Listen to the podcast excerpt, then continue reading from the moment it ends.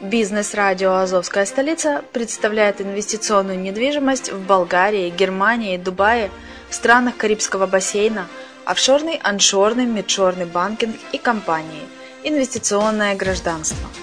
Всю информацию читайте на блоге «Азовской столицы» azovdefiscapital.info. Слушайте все подкасты в записи и ищите переходы на сайты каждого направления. Кто работает целый день, тому некогда зарабатывать деньги. Бизнес-радио «Азовская столица» представляет инвесторский проект «Азов Capital Finance». Абсолютно для всех. Суммы от 10 долларов США. Доходность от 2% в день. Выплачиваем рифбэк. Не знаешь, что это такое? Заходи на azovcapital.info и зарабатывай вместе с нами.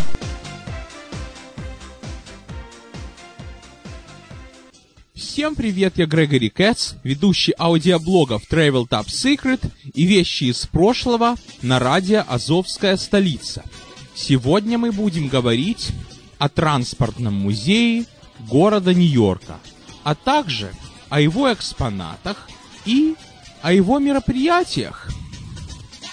Как и о многом другом, об этом музее я знал еще до отъезда в Штаты – а именно, как вы догадываетесь, из карты Нью-Йорка, где обозначены все достопримечательности.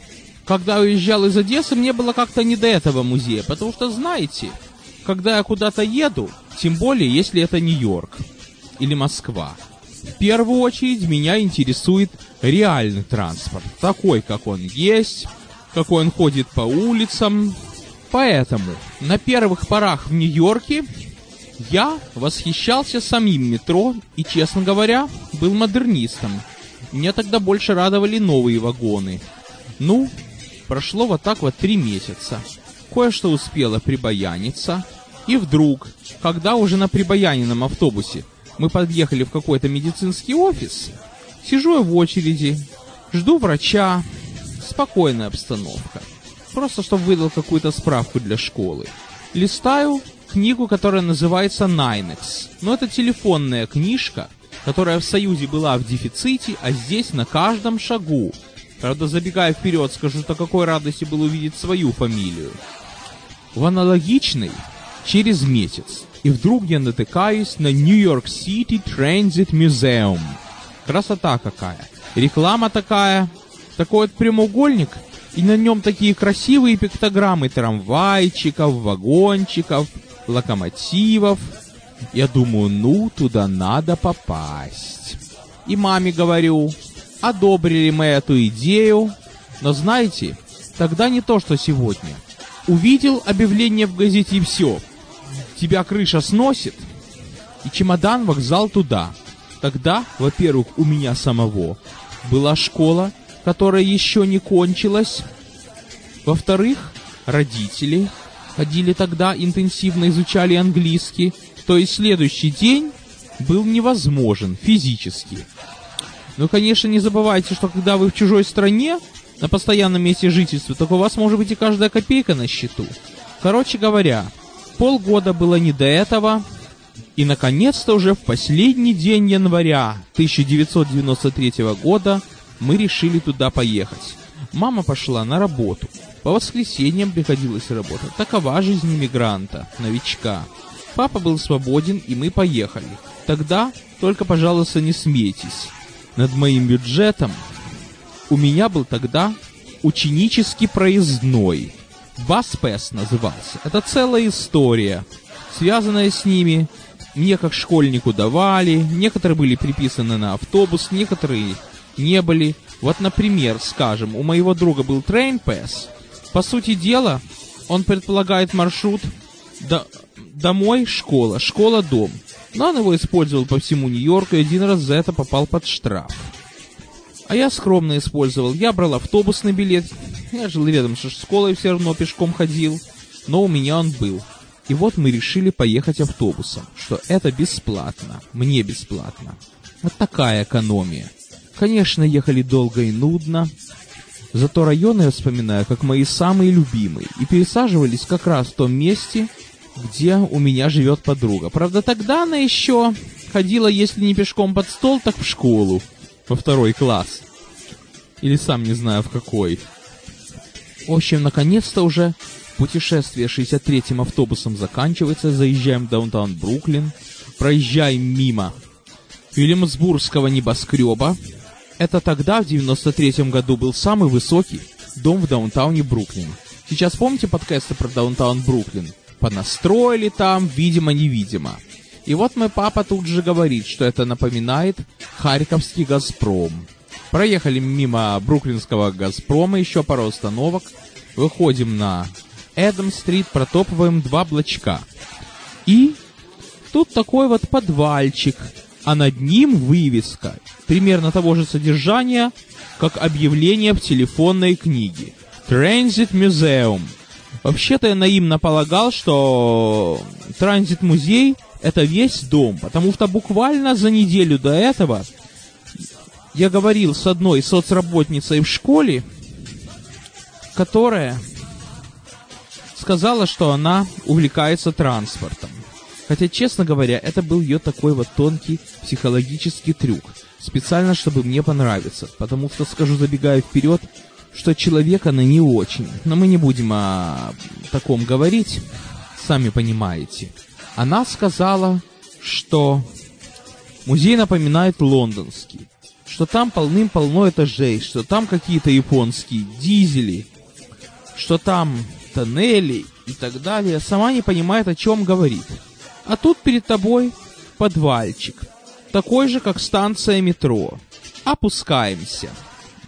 Покупаем билетики, проходим через старинные турникеты – и первое, что нас смотрит, это голова метровагона, такого вот красивого, футуристического, который напоминает Ланганскую железную дорогу. Даже окрашен примерно так. Сразу бегом туда, фотографируемся в его проеме, заходим в вагон, внутри кинозал. А если пройти два шага назад, так там стоит линейка турникетов Нью-Йоркского метро с фотографиями билетиков, жетончиков. И все показано от появления нашего метро 1904 году до наших дней.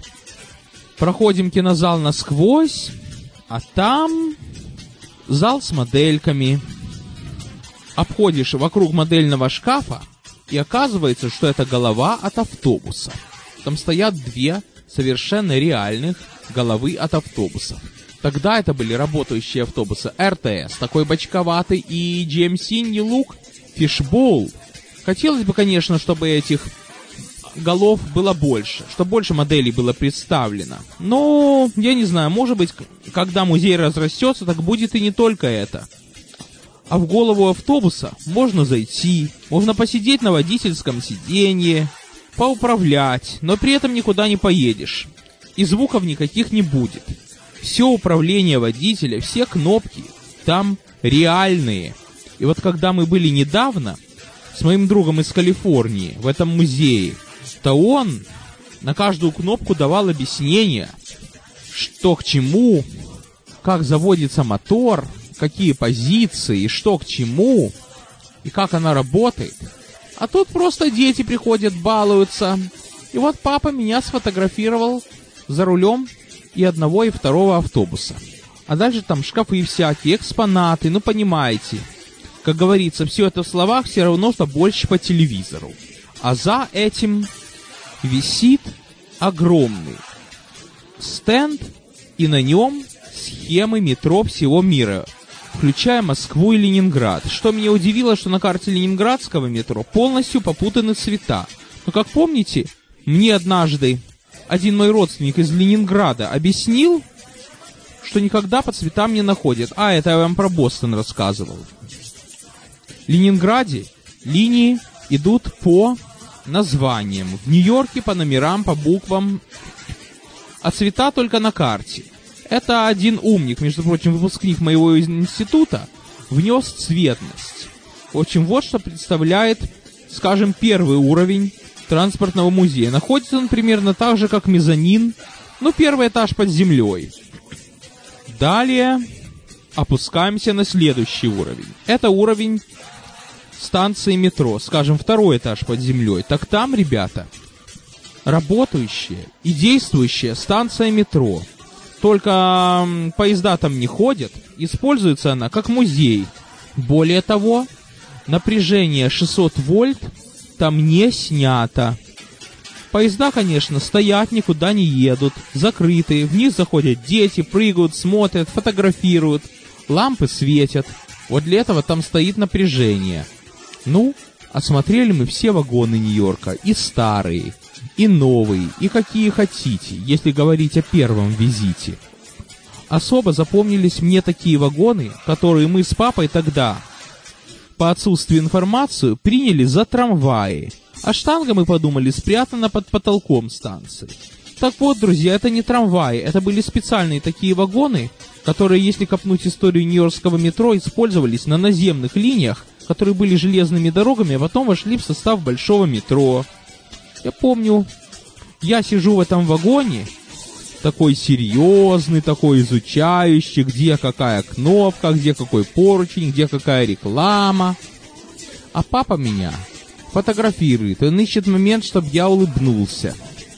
Наконец-то вспомнил что-то веселое и улыбнулся. Пошли дальше. Тогда я не был знатоком тонкостях, просто помню, что мы набрали оттуда книжек таких вот интересных, типа детских раскрасок. Потом мне угораздило схватить американский грипп. Тогда он меня достал реально, по-моему, три раза за сезон. А говорят, что дети легко адаптируются в Америке. Так вот эти книги во время этого гриппа я изучил и вдоль, и поперек, и задом наперед. Понимаете? Тогда был еще ребенком, мне было всего 14 лет, а заболеть это в первую очередь значит отдохнуть от школы, а не просидеть в гостинице последние два дня в Одессе. Прошло, короче, лет 15 и побывавший уже в Европе, в Праге, снова я чисто так, от нечего делать, пришел в этот музей. Просто посмотреть, что там представлено, как оно смотрится. Скажу больше. Тогда мне Евгений, приятель из Калифорнии, прислал целую посылку. Там были книги, посвященные нью-йоркскому транспорту, там были эти вот наклеечки, модели из бумаги. И мне хотелось посмотреть, что у них есть, что представляет их библиотека, предложить свои дела. А, я тогда эти модели модернизировал, я тогда на них наклеивал модели из Одессы. Ну, с помощью фотошопа наклеивал. Предложить свое творчество, предложить себя в качестве бесплатного сотрудника и т.д. и т.п. Просто пришел, просто осмотрел. Тогда они тоже не шибко этим интересовался. Более того, где-то примерно через год мне довелось побывать в Лондонском транспортном музее. Но когда я сказал, что я хочу первый же день музей посетить, меня один друг напутствовал, что посети лучше сначала реальное метро, прокатись, а потом в музей. Но понимаете, я вам про Лондон уже рассказывал. Гостиница в центре города была, там можно было и автобусом, и пешком, это метро. Понадобилось только тогда, когда мы поехали уже обратно в аэропорт. Ну, Лондонский музей транспорта совершенно другой. Во-первых, он находится в прекрасном месте, которое называется Garden. И один из павильонов цветочных был отдан под музей. Там вы заходите в дом, поднимаетесь на четвертый этаж, там смотрите модели, потом смотрите сами экспонаты, которые в полный двухэтажный рост представлены в залах. Там просто стоят экспонаты, как мебель, и вы их смотрите. А Нью-Йоркский транспортный музей чем он отличается от лондонского? Тем, что это реальная станция метро. И когда-то там ходили поезда. Но получилось так, что дальнейшее развитие линии знаменитой второй авеню не сложилось. Вернее, то, что сейчас сделали, это маленький отросток. Это три станции, скажем, из порядка 30. Станция была малоиспользуемая, ее закрыли. Но потом знаете что? Ее использовали для киносъемок, например, для всяких учений.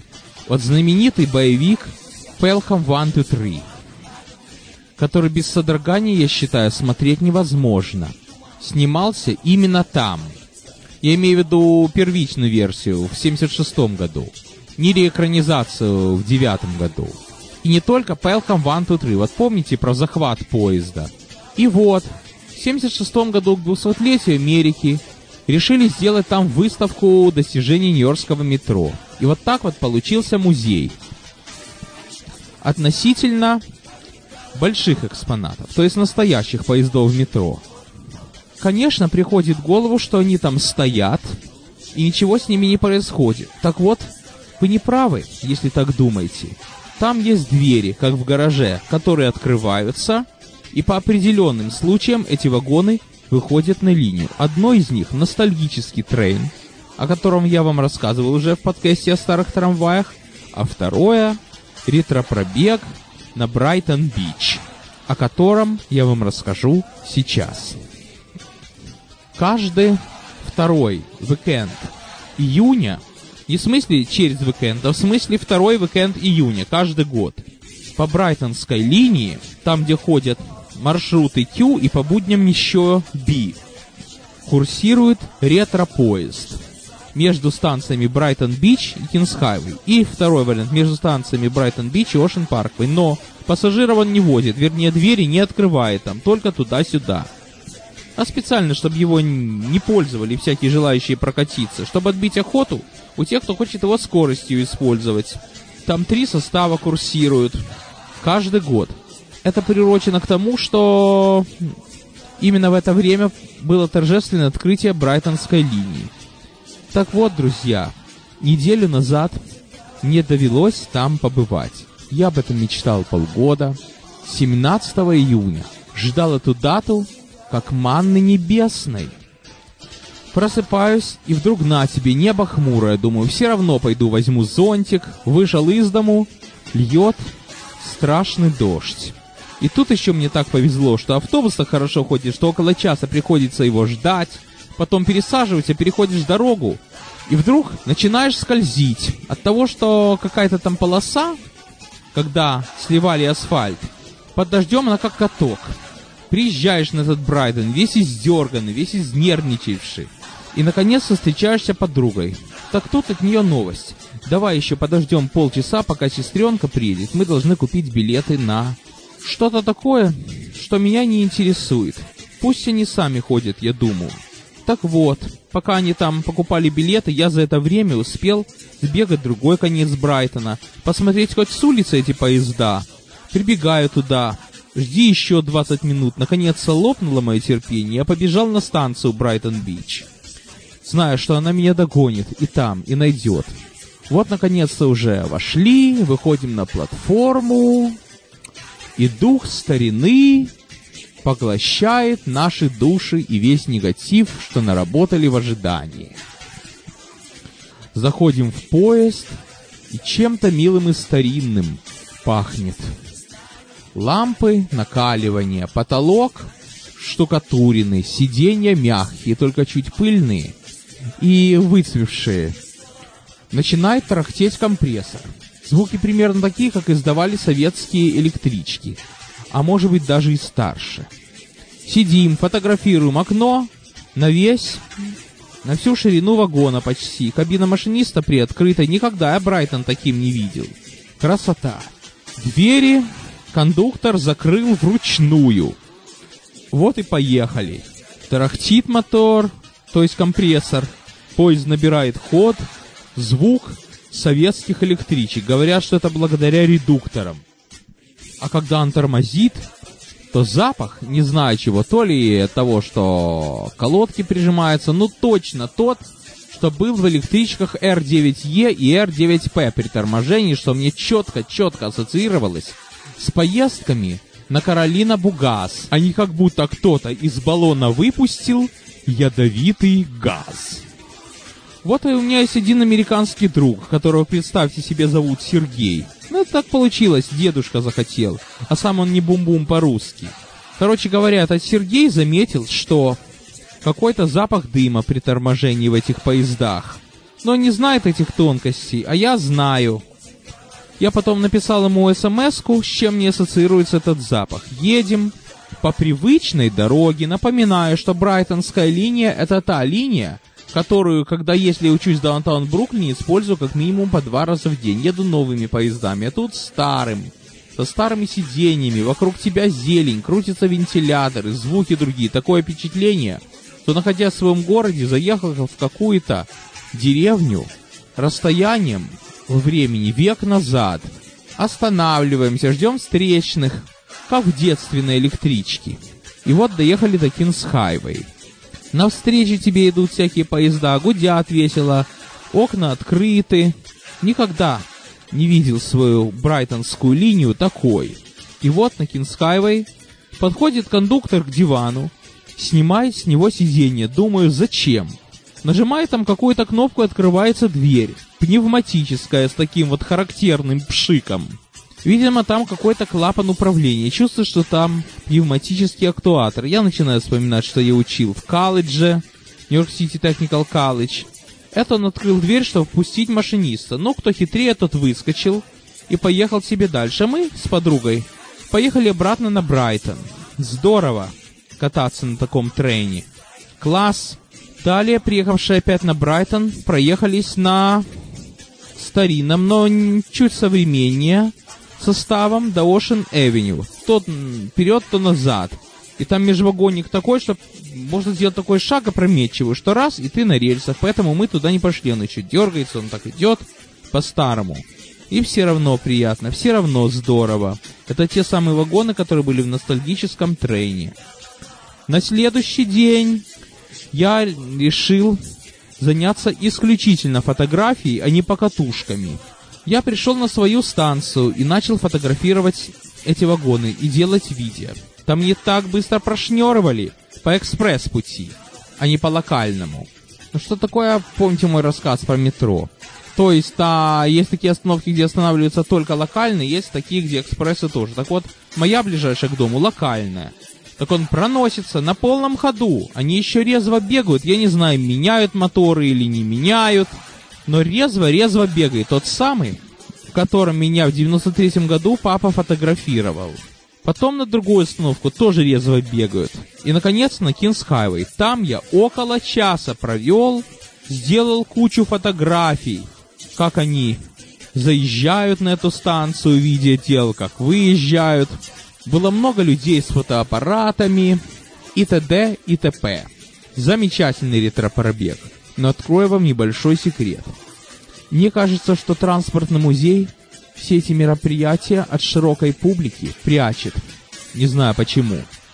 О том, что состоится этот ретро-пробег, я узнал совершенно случайно. Искал другой вагон, шерстил, шерстил YouTube, и вижу, что один транспортный энтузиаст Фэн Рейлер, китаец, выложил видео, где этот поезд едет где-то в другом конце Нью-Йорка, и в комментариях написал, что это подготовка к Brighton Train Parade 2017. Я набираю, и вижу, что он будет. Все, я спасен. А то ради этого чуть не согласился на одну экскурсию в штат Коннектикут с кабальными условиями, где тебе покажут трамвайный музей. И, кстати, и метровагоны Нью-Йорка тоже есть. Все. Решил поехать. Более того, у транспортного музея есть другие покатушки. И там есть еще, знаете, какая уловка? То очень многие покатушки только для тех, кто купит членство. И только для них. А остальные все пусть носом дышат или пусть с платформы пофотографируют. Не афишируют они эти покатушки. Ну ничего, я связан с тусовкой транспортных фанатов, я все могу узнать. И я очень надеюсь, что мой подкаст на эту тему далеко-далеко не последний. На сегодня все, с вами был Грегори Кэтс.